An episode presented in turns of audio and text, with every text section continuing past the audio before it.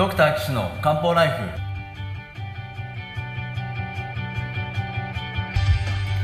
ポッドキャストドクター岸の漢方ライフは医師である岸大二郎がリスナーの皆様から寄せられた体の悩みを中医学をもとにした漢方薬や鍼灸治療の知識で解決するお手伝いをする番組です。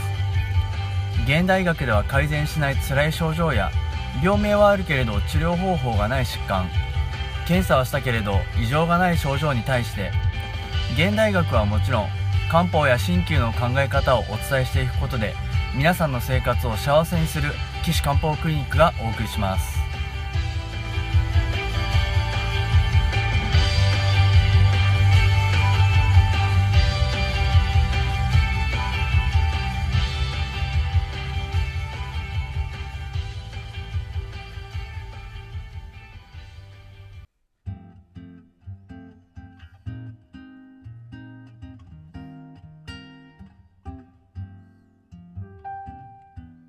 皆さんこんにちは。岸大二郎です。ドクター岸の漢方ライフ、えー今回155回目をお送りします。ということで、えー皆さんのね体のお悩みについて西洋医学と中医学、まあ、漢方とか鍼灸とかね、まあ、気候とか、まあ、そういったことをおお伝えすることやね皆さんのハッピーをお手伝いしたいなと思ってこの番組を続けてるわけなんですが、えー今回はねあのベロが痛いです舌痛症ですっていう方のお悩みをいただいてまして前回、まあ、西洋医学的な話というか、まあ、その糖尿病の話をまあさせていただいたので、まあ、中医学的にはねこういうふうに考えたらいいんですよっていうことを今回はお話しさせてもらいます。ぜひ皆さん最後までお聞きください。えーということでですね、えー簡単におさらいしますと33歳の女性が舌痛症でもともと糖尿病と脂肪肝があって、えー糖尿病と薬すごいいっぱい飲んでるんだけどそれでもコントロールが良くないと。でそういう方がいつもベロがねズキズキすることあったんだけれどもそれがあのいつもは1日ぐらいで良くなってたのが今回は5日以上続いてるどうしてどうしましょう？ということでお便りをいただいております、はい、え過去にもね舌痛症の回を数回にわたってお送りしてますので過去音声を紐解いていただければ、えーより一層分かりやすいんじゃないかなと思います。で今回は中医学の方面から見たお話をねさせていただこうと思いますが中医学をやるで考えるときはですねいろいろなこのベロ痛いです以外にですねどんな症状があるかどんな症状がないかっていうことがですねとっても大事になってきますので今日はちょっとその辺からねお話ししていきます。でこの方はですねえーっとどういう症状があるのかと言いますと食事とか会話ねなんか詩をしてる時ですね口を使うベロを使うっていう風に考えた方がいいのかな。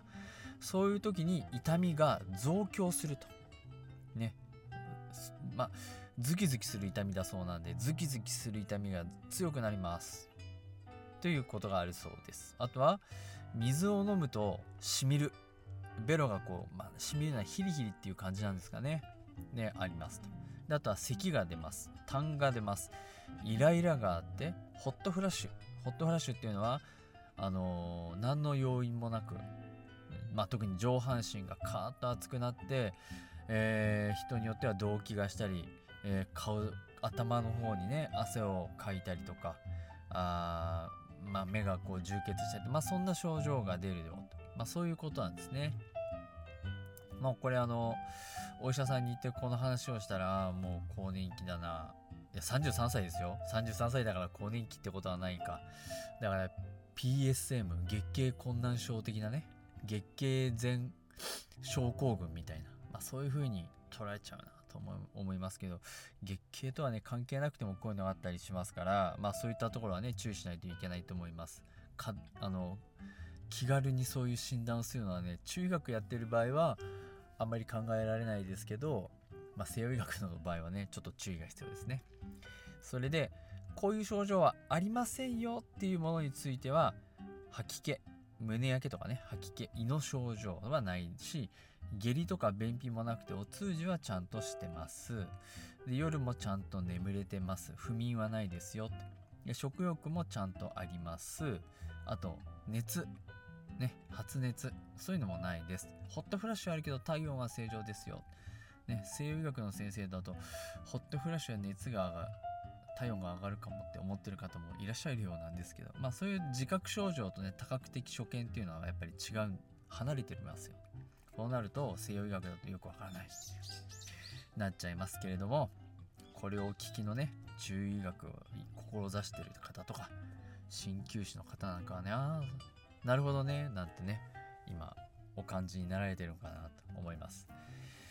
えー、食事とかあのベロを使うと痛みが出てくるってねまあそういったところですか咳とか痰もあるっていうのはねベロと関係ないじゃんって思うかもしれないですけどこれね中学で考えると結構ああなるほどね。こんな咳だろうなっていう感じがしますね。うん。多分咳ちょっとね軽くコンコンって出るっていうよりはなんかむせちゃったかのようなこう突き上げるようなガホンガホンあああっていうこういう咳なんじゃないかなっていう気がしますね。で朝に夜出るとかっていうよりも朝になく晩になくこう出ちゃう。でこうねイライラっていうのがありますけどこうイライラした時なんかはねよくこうあの咳が出たりするんじゃないかなっていう気がしますね。うん。咳っていうのは口から空気が出ますよね。空気が。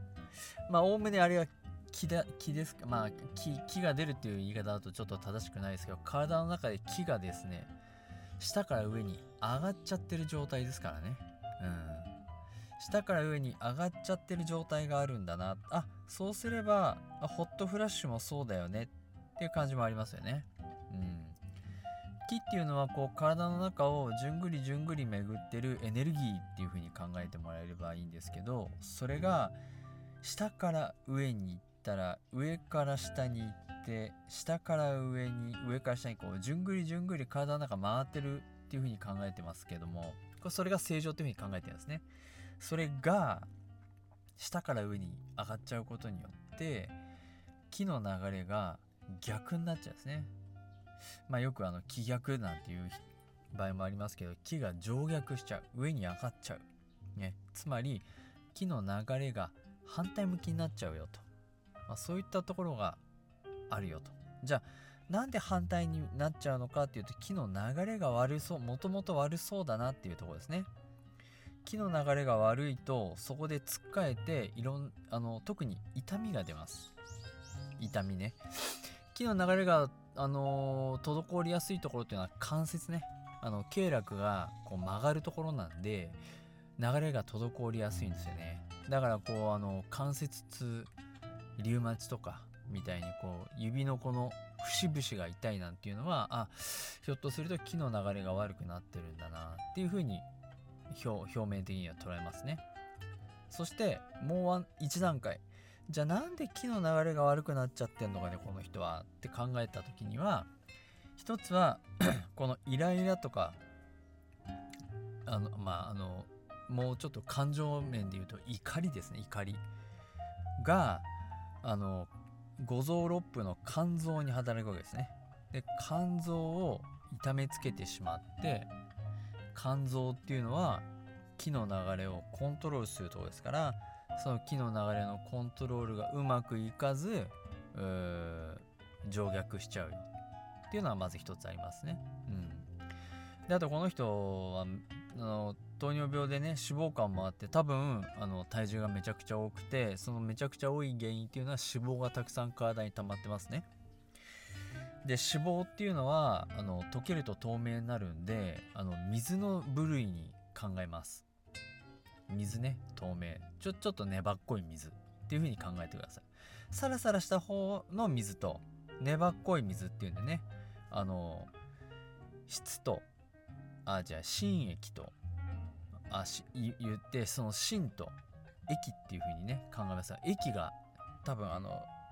溜まりすぎてるんですね。そうするとこう粘っこい水がたくさん溜まってるってことはその粘っこいのが固まりやすいですよ。もう肝臓にはめちゃくちゃ脂肪が堆積してるわけですから、ね、粘っこいのは固まりやすい。で固まりがあるとさらさら流れてるものがつっかえちゃいますよね。イメージでいくとね、あのー川の流れを石が止めてるっていう感じですね。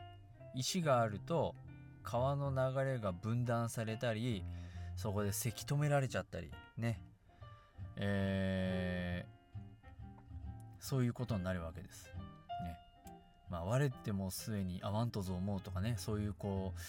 川の流れにの中に石があってねそうあの素敵な短歌を読んだね人もいますけれども、まあ、そういうんではなくて今回の場合は、木がちゃんと流れてないとダメですから。だこの流れて流れが悪くなってる場所のうちの一つが多分絶なんですねベロの奥の方。うん、ででベロを動かす会話をする食事をするっていう時に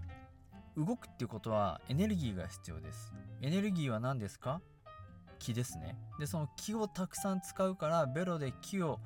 あの流れてこないと動けないんだけれどもベロの奥の方でその湿り気が塊になってて流れが悪くなっちゃってるからベロが痛くなっちゃうよと。ズキズキするよと。まあそういう可能性がこの人の場合は高そう。ね。であの痰が出るっていうのはその気管肺に溜まった痰湿り気っていうのはこう痰となってペッて出てくるわけなんで、まあ、それも矛盾しない症状なのかなと思います。ですからねこの方はあのー質がね一番悪さしてるんだろうな。でその質が経絡ベロの経絡ですね。特にだからベロって真ん中にありますからで上半身の方にありますね。えー、特脈とかね。任脈っていうことになるわけですけどそういうところをこう意識して治療していくと良さそうだなと。ね。ベロの痛い場所もベロの右とか左じゃなくて中心の奥の方ですから。ね。で任脈とか特脈っていうのは腎臓と関係ありますしでベロの奥っていうのもえっと腎臓です。ベロの先端はあ心臓ですね心臓。で左右前の方の左右は肝臓と胆のだしベロの中心真ん中は脾臓ですよね胃と脾。で奥の方は腎ですから。うんやっぱり腎と関係ある任脈特脈ねそこのところをやっぱねあの僕あの気系八脈が好きなんで、まあ、そういった知識を使いながら治療したくなりますね。これは。やりがいがあります。でそこにプラス質を取るような漢方薬を飲んでもらうと。まあそういったところでございますね。だから漢方と鍼灸は両輪ですから。これね漢方だけでもいいですし針だけでもいいんですけどうーん両方やっちゃうの良くないっていうのは僕のスタンスだ考え方だしやっぱそういうトレーニングをしてきたのでまあできるんだったら両方やっちゃった方がいいよね。うん、いやしかも別々の考え方じゃなくて同じ中医学っていう共通言語を持った中で治療していくとより一層分かりやすいですからやっぱ質をとってあの治療していきたいというのは、まあ、僕の治療方針ですね。そうすると使う薬でだんだん決まってくるので気を流しながら質を取っていくようなこうやっぱあの方向系のねふわっと軽いものでまずはやっていきたいなってで缶の木の流れも良くしたいからね。あやっぱり木素管力をしながらっていうのがまあベースになると思いますんでまあ軽いね経済を使いつつ細胞が入ってて水もさばいてくれるっていうそういう便利な漢方薬もしくはその組み合わせを選べばこの方に一番いい治療になるんじゃないかなと思います。ただやっぱりそのベロが痛いっていうのは表に出てる単なる症状なのでそこでまあまず治療するっていうのは当然なんですけれどもその奥にあるですね質。そして蓄えてしまったその質。その生活様式とかね。そういったところにやっぱ手こ入れしていかないとこの人がハッピーになるっていうのはなかなか難しいんじゃないかなと考えております。はい。こんなところでよろしかったでしょうか。だから僕だったら最初漢方薬としてはねやっぱり細胞が入って経済気の流れを良くするっていう湿り気を取る乾燥させるって言えばそうね。最高最高剤なんか1個。あと便秘とかあこの人便秘はないから大最高糖とかではなさそうですよね。まあでもねあのー、最高大最高糖結構使っても悪くないかもなと思います。うん。あのー、大大細胞の中に入っているダイオウっていうのが結構射下作用って言って下痢をね引き起こす便通を良くして木を下に引く引くっていう効果がありますから、まあ、それに期待してやるっていうのは最初下痢するかもしれませんけど頑張りましょうねって言いながら使うか、まあ、大王が入ってない大細骨頭っていうのがあるので、まあ、それを使う、まあ、それを大細骨頭って言うかどうかっていうのはまあちょっと置いといて、えー、そういうのを使ったりっていうのもありかなと思思いますね。そして人脈特脈を意識した気の流れを通じさせる治療。それと運動です。養生ですね。もう溜まった質を分解して取り除く体からどかすっていうのはめちゃくちゃ大事だと思います。そんな治療をするとこの人のハッピーのお手伝いできるかな一番近道。うん。糖尿病も治るといいなと思ってますけどね。うん。はい。そんなところで、えー、今回のこの33歳女性のベロが痛い方っていうのは